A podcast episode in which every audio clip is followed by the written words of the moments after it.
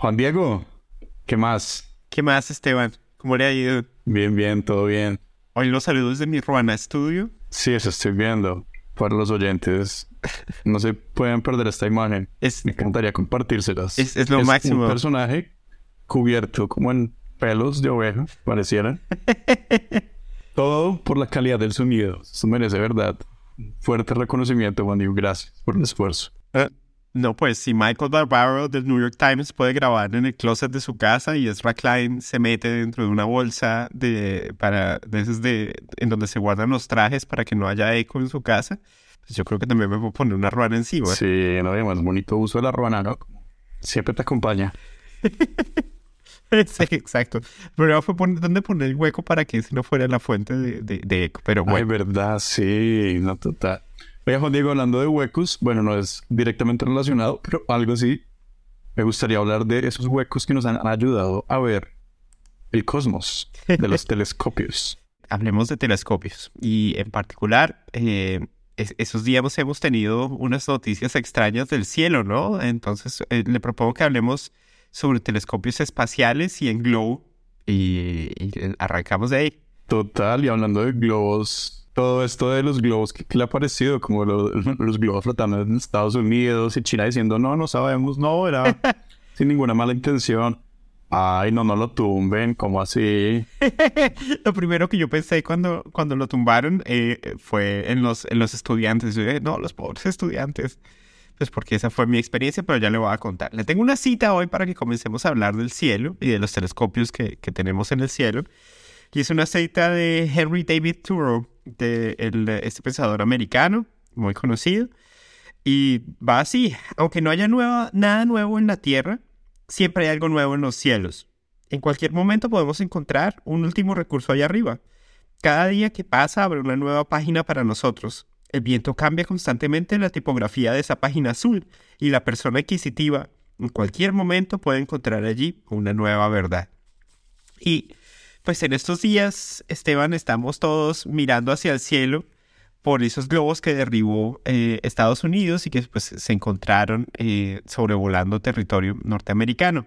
Y resulta que esos globos, además de, de- espionaje, pues también han sido uno de los vehículos para, para remontar la atmósfera de nuestro planeta. No todo puede ser JWST ni Hubble, eso es muy caro. Y entonces los globos son una alternativa más barata para, para, para observar el firmamento. Ok, ¿cómo así? ¿Cómo así? O sea, yo lo que entiendo es que esos globos se usaban para mirar para abajo. Ahora me está diciendo que también los usar para mirar para arriba. ¿Cómo así? Claro que sí. Entonces, eh, los globos se utilizan para espionaje básicamente por, por dos, dos motivos principales. El primero, pues es mucho más barato que un satélite. Eh, usted puede lanzar un globo por apenas una fracción del costo de un satélite. Y la segunda razón es por persistencia. El globo puede permanecer durante más tiempo sobre una zona y mucho más cerca de la superficie de la Tierra, es decir, tiene más resolución y a menos costo y el globo casi que gratis viaja desde, eh, por ejemplo, China, los vientos los llevan hasta Norteamérica.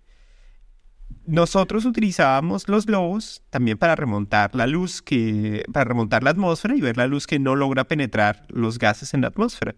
Entonces es- se puede mirar tanto para arriba como hacia abajo. Los globos Wow. tienen una historia ah, de, de espionaje, pero también una historia de, de- de cómo ver más Oiga, allá de la atmósfera. Y para espionaje, no habría como problemas de maniobrabilidad. Como para dónde se lo lleva el viento. Que no llegue a donde uno quería, sino más bien por otro lado. Depende de qué tan alto eh, usted lo haga volar. Por ejemplo, yo trabajé en telescopios en globo con una división de la NASA que se encargaba exactamente de eso. Eh, se llama la División Columbia de Globos Científicos de la NASA. Y eh, esos- los globos que nosotros lanzábamos, o, eh, lanzamos todavía, vuelan a 40 kilómetros sobre la superficie de la Tierra. A 40 kilómetros, es decir, a tres veces más alto que un avión comercial, su poder para Wow. realmente llegar a mover el, eh, la trayectoria completa del globo es, es muy limitada.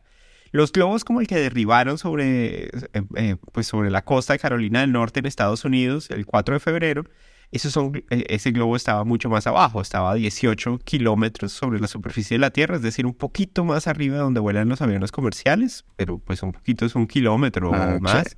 Y ahí hay más atmósfera. Cuando usted está a 40 kilómetros sobre la superficie de la Tierra, está por encima del 99.9% de la atmósfera de la Tierra. Es decir, el vientito que usted siente, pues es un vientico muy frágil porque la presión es muy baja, hay menos partículas que empujen su, aeronave. O sea, ¿dónde empieza el espacio exterior? Esa es una buena pregunta, depende cuándo, ah, eh, cuando usted lo defina pero la atmósfera de la Tierra básicamente va hasta 100 kilómetros de, altura. Lo que pasa es que usted está cada vez, a medida que usted va subiendo, por gravedad, la parte más densa de la atmósfera está cerquita a la superficie de la Tierra y a medida que usted va subiendo, va bajando la, la, presión.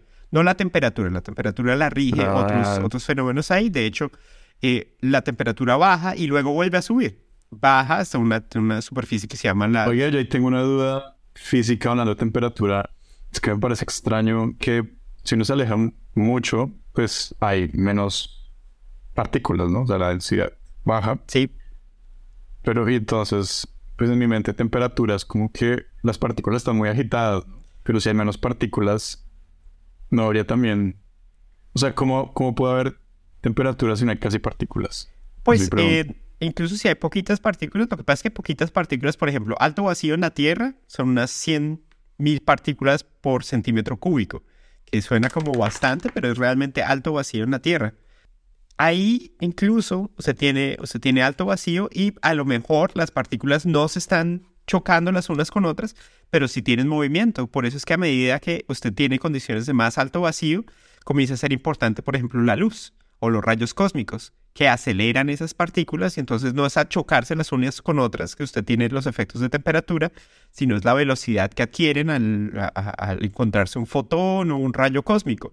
De hecho, la atmósfera de la Tierra se calienta por los, eh, eh, por los rayos cósmicos. La parte superior de la atmósfera, en donde está la capa de ozono, se calienta por efecto de los rayos cósmicos. Por eso es que la parte de arriba de la atmósfera de la Tierra está más caliente que usted comience a subir, usted sube, sube, sube, sube, llega a un, eh, está bajando la temperatura hasta que llega a la, tropopausa. En la tropopausa usted alcanza menos 40 grados centígrados y pues esa me la sé bien porque ese era mi trabajo, que no se congelaran los instrumentos al pasar la tropopausa. Y luego comienza a subir la temperatura hasta que ya llega un punto en que eh, ya pues ese calentamiento por rayos cósmicos y por disociación de, de, moléculas en la atmósfera pues ya no es eficiente y entonces ahí sí se comienza a enfriar en serio hasta que yo esté, eh, llegue al espacio y pues ya ahí no, eh, las temperaturas son mucho más bajas, están determinadas casi que no por las colisiones de las partículas, eh, sino simplemente por, por la luz, por la radiación, por lo que el sol pueda calentar a pesar de que haya poquitas partículas. Ah, wow. Sí, es, es complejo, ¿no? Como uno tiende a pensar como muestra un límite claro a la atmósfera, pero en realidad es como algo gradual que simplemente en un punto pues ya está un poquito, o sea, no hay, sí, hay que dejar de pensar como en blanco y negro, ¿no? Y tiene varias capas, o sea, realmente la atmósfera es un sistema eh, que tiene varias capas en los cuales actúan distintos eh, procesos. Por ejemplo, la capa en la que funciona el clima no es la misma capa a la cual vuelan los aviones. Por eso los aviones no les importa si está lloviendo, por ejemplo, sobre una ciudad hasta que aterrizan, porque ellos vuelan por encima del clima, vuelan por encima de las, de las nubes de lluvia. Lo mismo sucede, pues, eh, no sé, los aviones espías en estos días, Esteban ha estado leyendo bastante sobre eh, la crisis de misiles en Cuba. En, el 62, cuando casi tenemos guerra nuclear, y estaba leyendo cómo los aviones eh, espías pues volaban, vuelan tan alto para, para escaparse de los radares y realmente ahí podían evadir. Eh, volaban desde Alaska hasta, hasta territorio de Rusia, por encima del Polo Norte, y eh, pues ayudados casi que, que, que, realmente no había, no hay, no hay clima ahí arriba. las condiciones de, de temperatura son son tan particulares y de presión que es casi como si fuera el espacio exterior, excepto que usted todavía está dentro de la atmósfera de la Tierra. Eh, pues no, se alcanza a escapar completamente. Entonces, eh, son los misterios de la atmósfera que a lo mejor uno solamente pesca cuando, cuando encuentra un, objeto como estos en el cielo. Ahora todo el mundo anda un poco pendiente de lo que está en el cielo. De ahí venía la cita de Thoreau. Y parece que estuviéramos viendo objetos voladores no identificados en todas partes. Pero pues la verdad es que siempre hemos tenido una presencia humana en el cielo, pues desde que aprendimos a, lanzar globos. Ah. Oye, ¿y estos globos que usan como una cámara con un lente gigante para mirar abajo. pues esa es una de las posibilidades, pero lo más probable es que utilicen eh, sistemas de interferencia de ondas de radio. Por lo menos esa es la teoría que se tiene con el único que se ha recuperado, que es en la costa de Carolina del Norte. Después, eh, no sé cuándo los oyentes nos van a escuchar, pero resulta que el 4 de, febrero se derribó un globo que llevaba, eh, pues, una carga que pensaban que era material de espionaje. Y el globo fue identificado por China y de hecho globos similares han sido avistados en, eh, Sudamérica, hasta en Colombia se, vieron algunos de ellos. Hasta el momento no sabemos exactamente lo que es, aunque Estados Unidos está seguro pues que eran aparatos de espionaje y desde entonces han estado como en alerta y los operadores de radar han estado identificando un montón de objetos, tanto que el 12, 13 y 14 de febrero eh, derribaron, con aviones F-22, derribaron otros objetos. Realmente no sabemos qué son, si son globos, uno de ellos por lo menos sí era globo porque se desinfló y cayeron en lugares muy remotos. Entonces hasta la fecha, Esteban, no sabemos qué son, pero obviamente como, como, como buen astrónomo que trabajó en globos, yo decía, fue madre, ojalá no sea el proyecto de tesis de nadie, que ahora mismo por la hipersensibilidad de los radares eh, se, los están bajando. Está la cantidad de información que tienen que manejar. Imagínense un operador aéreo que tiene que manejar el tráfico aéreo. A él le importa es lo que está entre 0 y 14 kilómetros de, de altitud, porque ahí es donde vuelan los aviones y ya, listo vámonos. Pero por encima de eso, si usted afina sus, em, su radar, como si usted se pone gafas y es miope, pues comienza a ver un montón de detalles que no estaba viendo antes. Entonces ahí, entre esos objetos voladores no identificados, que acuérdense que la I de OVNI es identificado, eh, porque no sabemos qué es no identificado, ahí puede ir de todo, desde el proyecto del colegio que usted mandó en un globo de helio que, eh, que, que, levantó con una pipeta de helio, que compró en un almacén hasta, pues probablemente cosas mucho más eh, complejas, sistemas de espionaje que a lo mejor una, gama del gobierno está usando, globos comerciales, porque también existen globos que se utilizan para actividades comerciales, esos que trazan, por ejemplo, eh, patrones de, de, de, de tráfico, eh, también los que se utilizan incluso en eventos deportivos, esos pequeños dirigibles, pues alguno de esos se debe escapar. hasta el, no sé, hasta los globos de San Valentín que, que, se le escaparon a usted. O sea, ¿quién garantiza que eso eh, pues va a estar siendo monitoreado todo el tiempo? Realmente queda al, al azar del viento. Entonces, hay un montón de cosas en, el, en, el, en el cielo de las cuales no nos percatamos hasta que suceden noticias como esta. Si son extraterrestres o no, realmente lo dudo mucho. Ojalá, y ojalá tengamos pruebas, pero Esteban, hay 6 mil millones de teléfonos celulares en la Tierra. Y nadie hace un hijo de madre video de buena calidad. Todos los videos son borrosos o, o ni siquiera llaman al primo que tiene una cámara buena. Si usted tiene, pues, mejor dicho, si usted tiene un avisamiento ovni, pues coja el video llama a su primo el que tiene la cámara decente a ver si está viendo lo mismo en la misma dirección del cielo, pero realmente es un argumento de exclusión. Hay luces en el cielo, hay un objeto que no conocemos en el cielo. No tengo ni idea qué es. Deben ser extraterrestres. O sea, pasamos de la completa ignorancia a la completa certeza. ¿Y sabe qué me hace pensar? Que, o sea, hemos podido tomar videos o fotos de los animales más misteriosos o imposibles de ver remotos por allá. Este leopardo del Himalaya como que nadie ha podido. Es misión imposible. Y, pues madre, hay gente que se ha quedado ahí días, días, días y, lo ha logrado fotografiar y tomar en cámara. Es como, no se compara con la cantidad de supuestos reportes de avistamiento de ovnis. Es como cuántas personas pueden haber dicho que han visto el madre leopardo del de las nieves. No, este... Pero igual lo hemos podido tomar en alta definición. no, pues ahí le tengo una historia que contar, Esteban. Resulta que en el 2018 eh, nosotros estábamos eh, pendientes de una prueba de un globo presurizado. Eh, resulta que los globos, cuando se lanza un globo, la fuerza de flotación, es decir, lo que lo mantiene flotando en la atmósfera, depende del volumen que tiene. El volumen depende de la temperatura interna. Cuando está más frío, se, se desinfla. Cuando está caliente, pues se hincha, como un balón de fútbol. Eh, pueden hacerlo. ¿Y eso por qué pasa? Por la expansión térmica. Simplemente por expansión térmica, los gases cuando están más fríos, eh, pues se contraen, cuando están más calientes, se expanden. Hagan el ejercicio, cojan un globo eh, de la fiesta, lo inflan un poquito, un poquito más y métanlo en agua caliente o en agua fría. No en agua hirviendo porque se les puede totear y pueden causar un accidente. Pero sí, métanlo en agua con hielo y luego metan en agua que está un poquito más caliente que nosotros, a 40 grados centígrados. Y van a ver que el volumen del globo cambia. Lo mismo sucede con los globos que están en la atmósfera. De día, el sol nos está calentando, entonces tienen un volumen más alto, más fuerte de flotación, está más arriba. Por la noche, pues no hay sol, están más fríos, bajan. Entonces está cambiando constantemente. La forma de solucionar ese problema es utilizando eh, un sistema de presurización. Usted presuriza el globo de tal manera que siempre tenga el mismo volumen. Eso indica que tiene que usar energía y un compresor, pero bueno, se puede. Resulta que estábamos probando ese sistema para lanzar nuestros globos que antes lanzábamos desde Antártica. Eh, eh, escribí un libro sobre todo eso, pero ese sistema es el futuro, porque entonces usted ya no depende de que sea día durante todo el día como en Antártica, sino usted lo puede lanzar cuando quiera. Resulta que lanzamos ese globo desde Wakana, en la isla norte de Nueva Zelanda. De Nueva Zelanda. Eh, y ese globo pues vuela sobre el Pacífico como los globos chinos, pues los vientos lo llevan simplemente por la rotación de la Tierra, lo que hace es los vientos van en esa dirección y llegó a las costas del Perú. Y entonces eh, yo estaba pendiente, no era nuestro experimento, pero pues era el tipo de globos que vamos a utilizar para nuestros experimentos.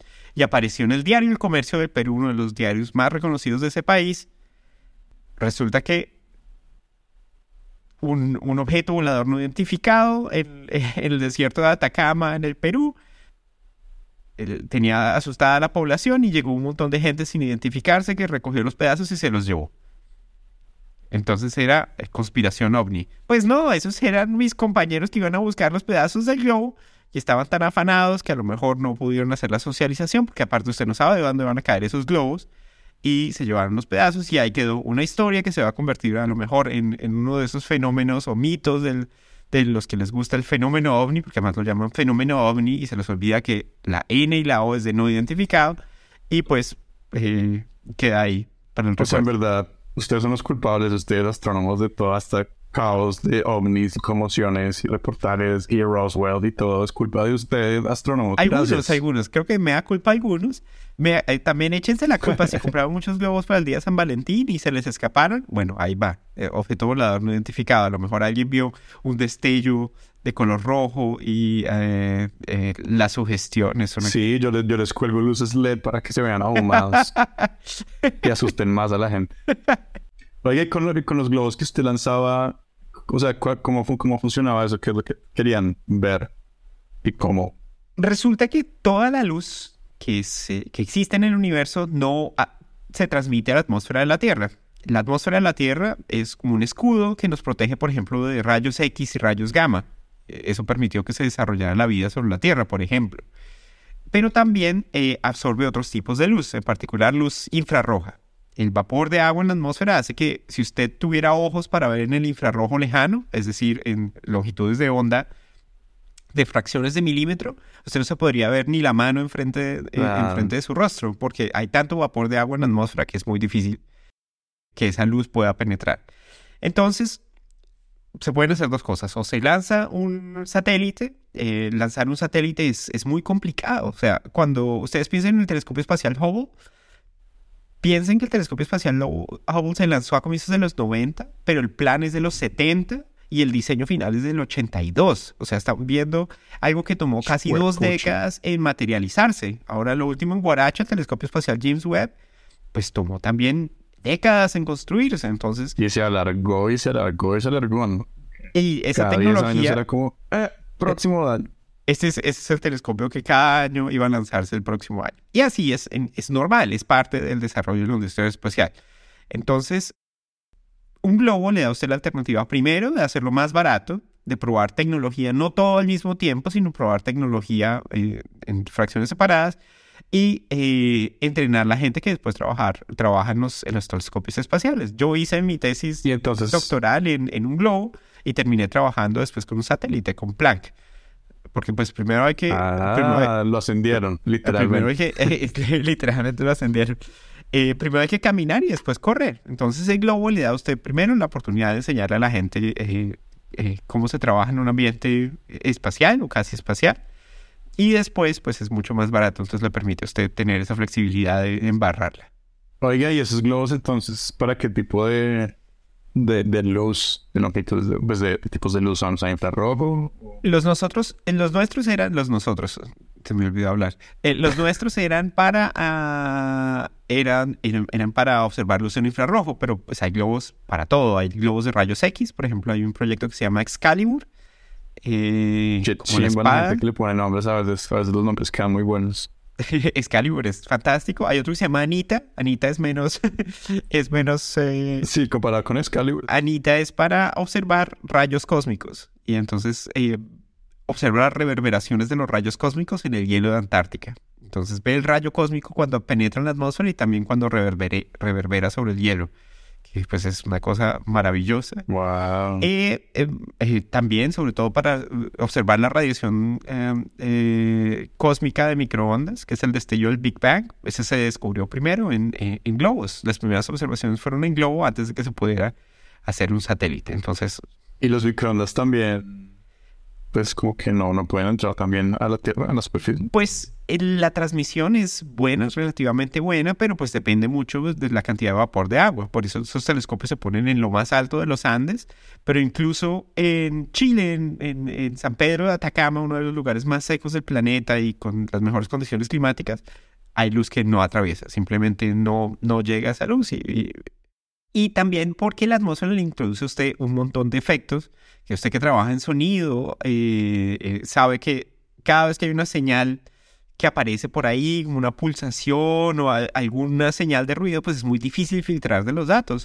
Y entonces la atmósfera está ahí todo el tiempo y la atmósfera está cambiando. Entonces no solamente es la transmisión, como si usted viera un día nublado, sino que también está generando señales como pulsación simplemente porque la atmósfera se está moviendo todo el tiempo. Usted ve la turbulencia. sí, como, como la titilación de las... Titilación, la palabra existe, bueno. El titileo de las estrellas es pues por la atmósfera. Exactamente, sí. Y la razón por la cual dicen que los planetas no titilan, los planetas sí titilan, es, son los objetos grandes los que no titilan. La luna no titila porque es muy grande. Es cuando los objetos son realmente pequeños que usted los ve titilar. Eh, eh, eh, es simplemente porque están titilando cuando son grandes, pero el, titileo, yo titileo, tú titileas, el planeta titilea.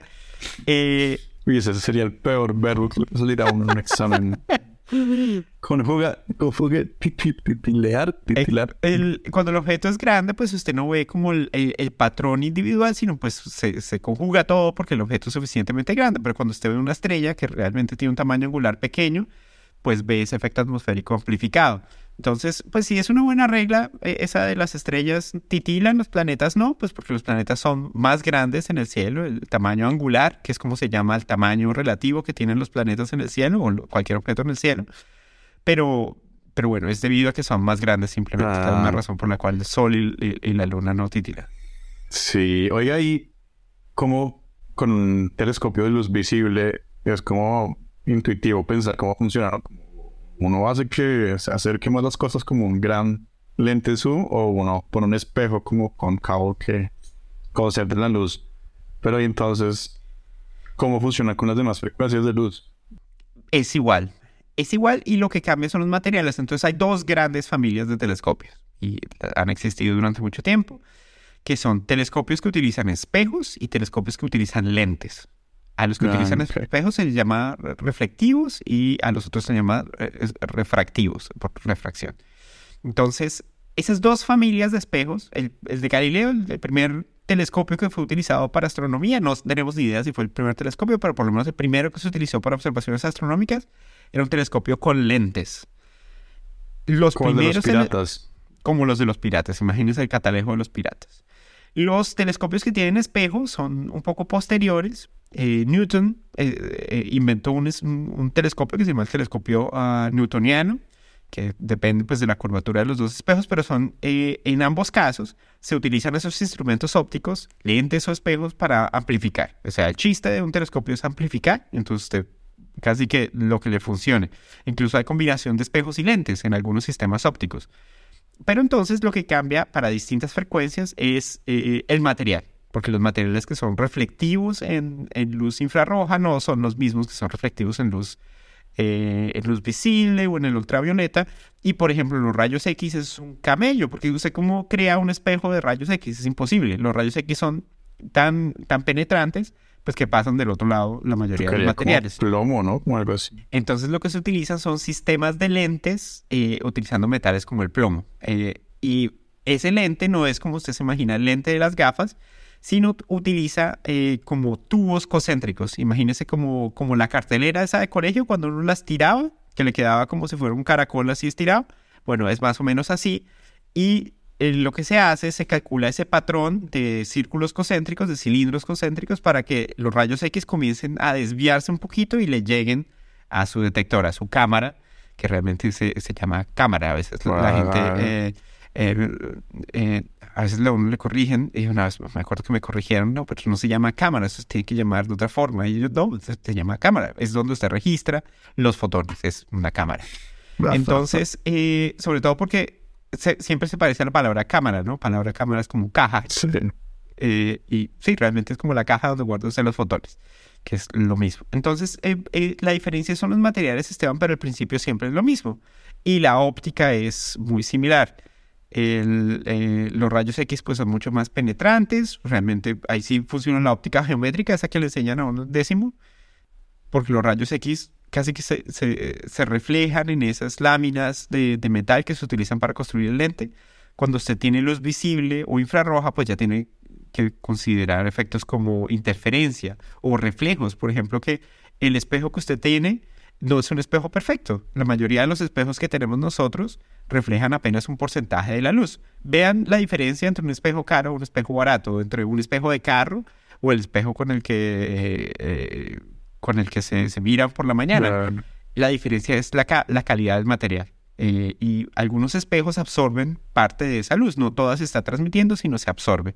Entonces, en, eh, en un espejo como el, como el de un telescopio, usted lo que quiere tener es la máxima reflectividad y que se le quede la menor cantidad posible de luz en cada una de las etapas que tienen que atravesar los fotones antes de llegar a su ojo o a la cámara en donde se registran. Oiga, hay un, y uno de, rayos gamma, ¿cómo funcionaría un telescopio de rayos gamma? Los rayos gamma utilizan algo eh, que se llama un calorímetro. Entonces, ¿cómo funciona un calorímetro? Un calorímetro es un termo. Es como el que le cuenta las calorías. E-, e-, efectivamente cuenta las calorías en el sentido que las calorías pues son una unidad de, transmisión de energía, de calor. Entonces, lo que hace usted es, eh, en últimas, usted coja su termo, eh, usted puede hacer un calorímetro en la casa. Puede eche sal, eche agua y si usted tuviera un sensor, una, un sistema piezoeléctrico que eh, le lanzara pulsos de luz cada vez que, que, se calienta ese termo, pues usted puede comenzar a detectar partículas. De hecho, es el principio de las cámaras de niebla, el, ese, es el, eh, la gracia de los calorímetros no se puede hacer un calorímetro en la casa, pues por lo menos eh, eh, no con, con, lo que uno guarda en la casa todos los días, pero es el mismo principio. Entonces, un telescopio de rayos gamma lo que hace es tener un calorímetro. Entonces, tiene materiales, algunos son fluidos, algunos son sólidos, y hace un sándwich de eso, y lo que mira es cuánta energía se deposita en las distintas capas, y a partir de eso reconstruye cuál era la trayectoria del fotón que llegó hasta allá. Wow. En ese caso, pues... como detectives de luz. Exactamente, es, es, es, exactamente eso, es ver dónde se queda la luz. Entonces, mientras más alta es la frecuencia de la luz, más alta es la energía, más penetrante es la luz, lo único que uno puede aspirar es a detectarla, no a desviarla porque es realmente imposible. Un rayo gamma tiene eh, tanta energía que incluso se utiliza en exámenes diagnósticos para atravesar hasta los tejidos más, eh, más densos. No, no, no lo hemos podido todavía concentrar como para hacer zoom. Y no los vamos a, concentrar nunca. Creo que es muy, es muy difícil concentrar rayos gamma. Podemos producir rayos gamma, por ejemplo, con aceleradores y los podemos hacer haces de rayos gamma, que es lo que se utiliza, por ejemplo, en tratamientos contra el cáncer. Se, se hacen haces de rayos gamma, pero focalizarlos es muy difícil. De hecho, cuando se le hacen un tratamiento de rayos gamma, eh, el, el haz de rayos gamma siempre tiene la misma forma y lo que se hace es se utiliza una máscara de plomo para eh, modular que, pues, que ese haz de rayos gamma no afecte órganos alrededor. Pero usted realmente no lo puede concentrar. Como uno concentra la luz con una lupa para quemar una hoja de papel. ¿No eh, no, no es posible porque son demasiado energéticos. Pero yo sé que sí se pueden concentrar, ¿cierto? Los rayos X sí se pueden concentrar y pues ese es el sistema. Los lentes de rayos X eh, son, son muy extraños a la vista porque eh, son esos como tubos concéntricos. Entonces esos espejos, Ah, ok, sí. eh, eh, perdón, esos lentes no, no, no parecen lentes como los que uno ve todos los días. Chandra, que es el telescopio en el que trabaja Juan Rafael Martínez, el colombiano que está en el Centro de Sí, que Astrofísica de, fue un invitado en un episodio nuestro. de Harvard, él, él trabaja con un telescopio que parece un cañón. Y es porque utiliza toda esa longitud del cañón para desviar los rayos X que, que se Pero intentan todos sabemos que en realidad es un gran cañón de verdad, es un arma que está ahí en el espacio, sí que... Ahí sí, ahí sí el tamaño importa. Oye, digamos, para... ¿Cuál es el tipo de luz como para otro lado es menos energético? Las ondas de Radio. Las ondas de radio, y pues en las ondas de radio pues está todo el, espectro, incluso el que utilizamos para comunicaciones.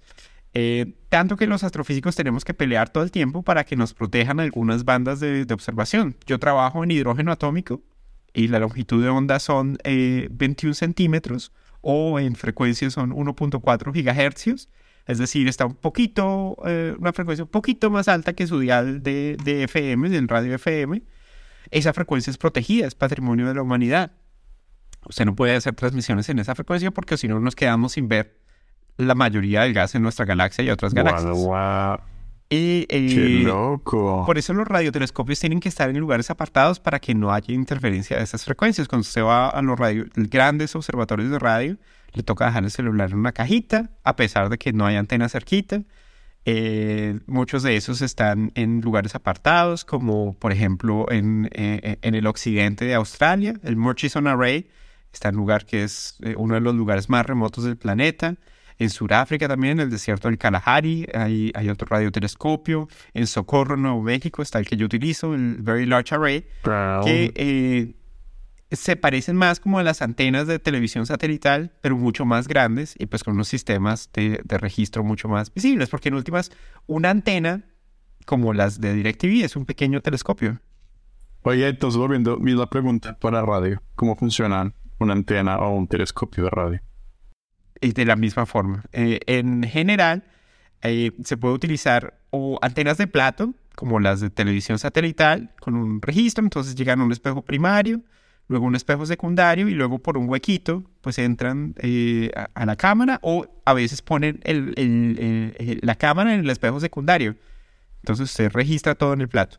Lo que sí es bien raro, Esteban, es para frecuencias bien bajas, megahercios, por ejemplo, ya estamos cerquita del FM, su telescopio ni siquiera necesita plato, sino usted puede poner es un montón de antenas por ahí distribuidas. Hay un telescopio que se llama LOFAR, que se llama, pues LOFAR es un nombre autodescriptivo, ¿no? Low Frequency Array, arreglo de antenas de baja frecuencia, y usted lo ve y parece un montón de árboles de Navidad. Se dice, pero ¿y dónde está el telescopio aquí? Pues ahí todas las antenas juntas son el telescopio. Es como si usted, en lugar de llenar el plato para reflejar todo, lo que hace es llenar pedacitos del plato. Ok, pero oiga, es que yo Y pensaba después- que el plato ayudaba para, para concentrar y también para, pues, como para saber la dirección de dónde viene, ¿no? La analogía con un espejo. Pues esa es la magia de, de las frecuencias bajas. Cuando las frecuencias son bajas, usted no necesita apuntar el plato. Usted puede ver el firmamento entero y lo que hace es a través de la diferencia en el tiempo de llegada de las señales, usted puede saber exactamente cuándo llegó y entonces todo eso que hace el plato para frecuencias más altas, usted lo puede hacer con un computador.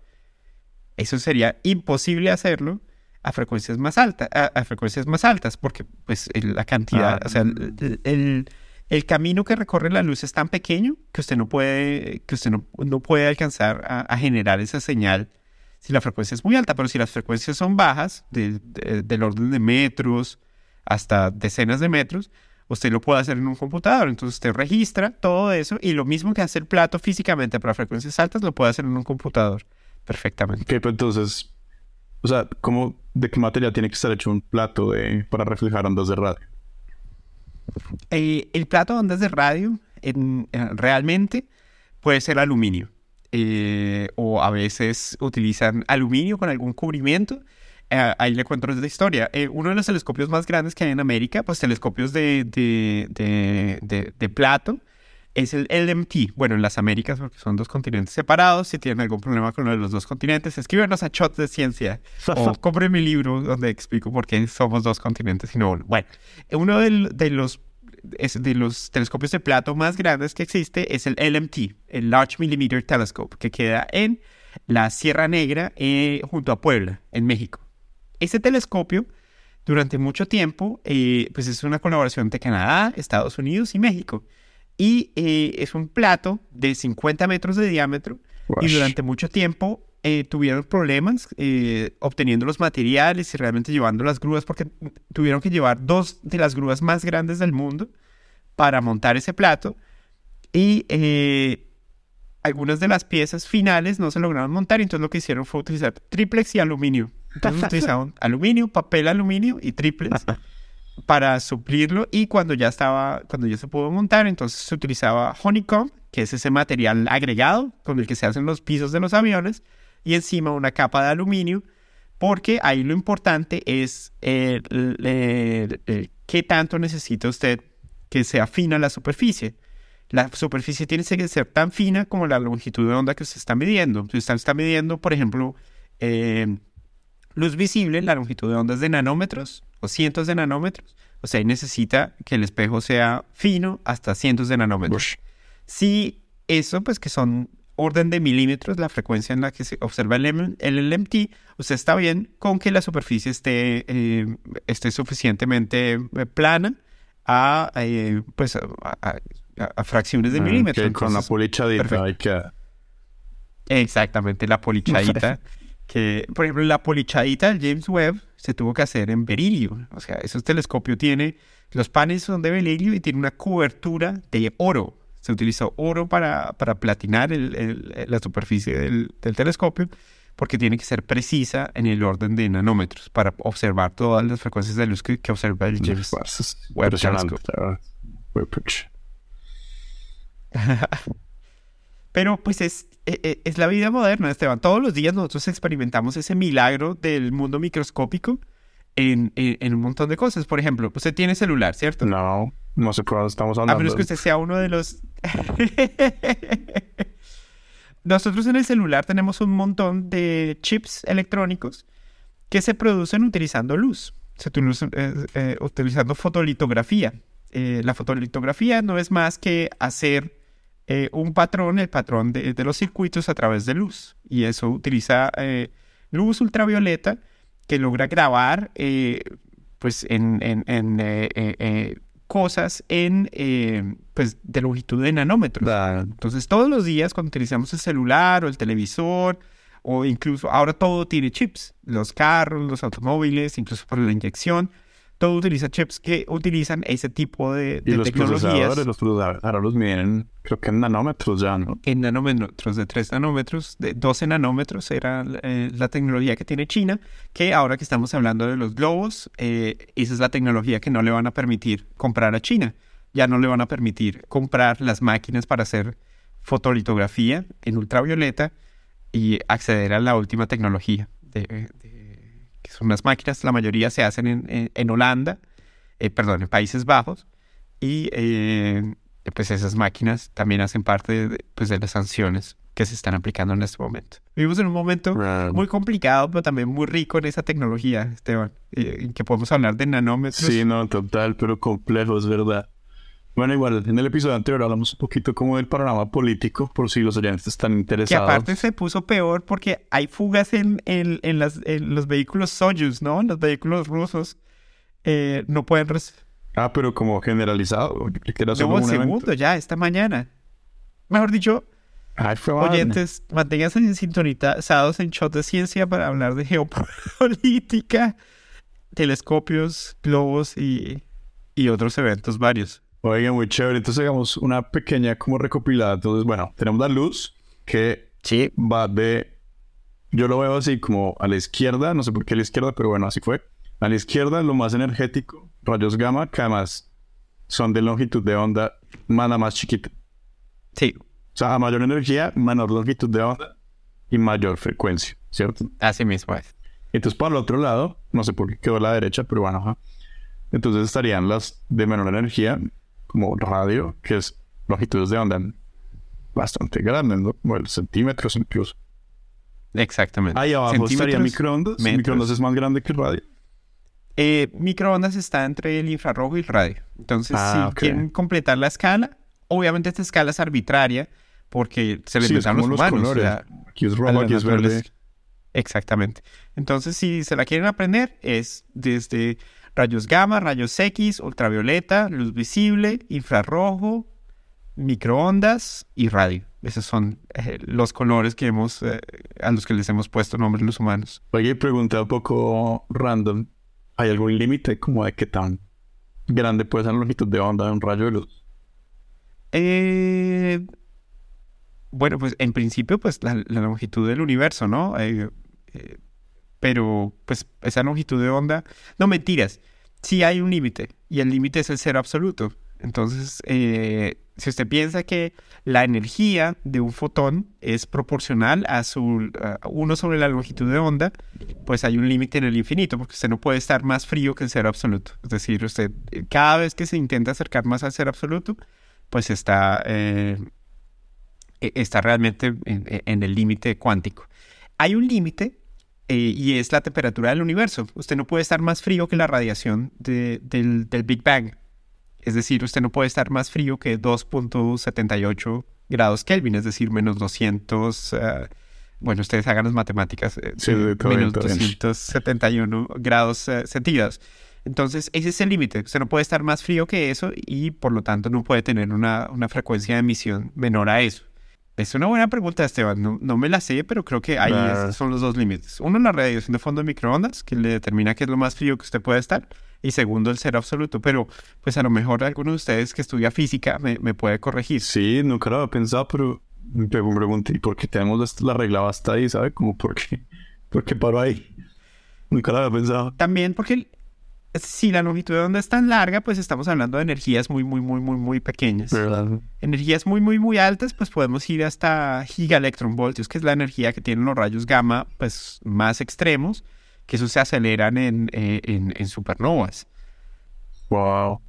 Pero, pero pues realmente son límites de la escala, y además es una escala empírica. De hecho, esas distinciones infrarrojo, visible, visible, pues empírico porque más allá no vemos, entonces el visible está bien Ujú. definido. Ultravioleta, ¿cuándo el ultravioleta se vuelve rayos X? Mm, Yo creo que hay un sobrelape bien interesante.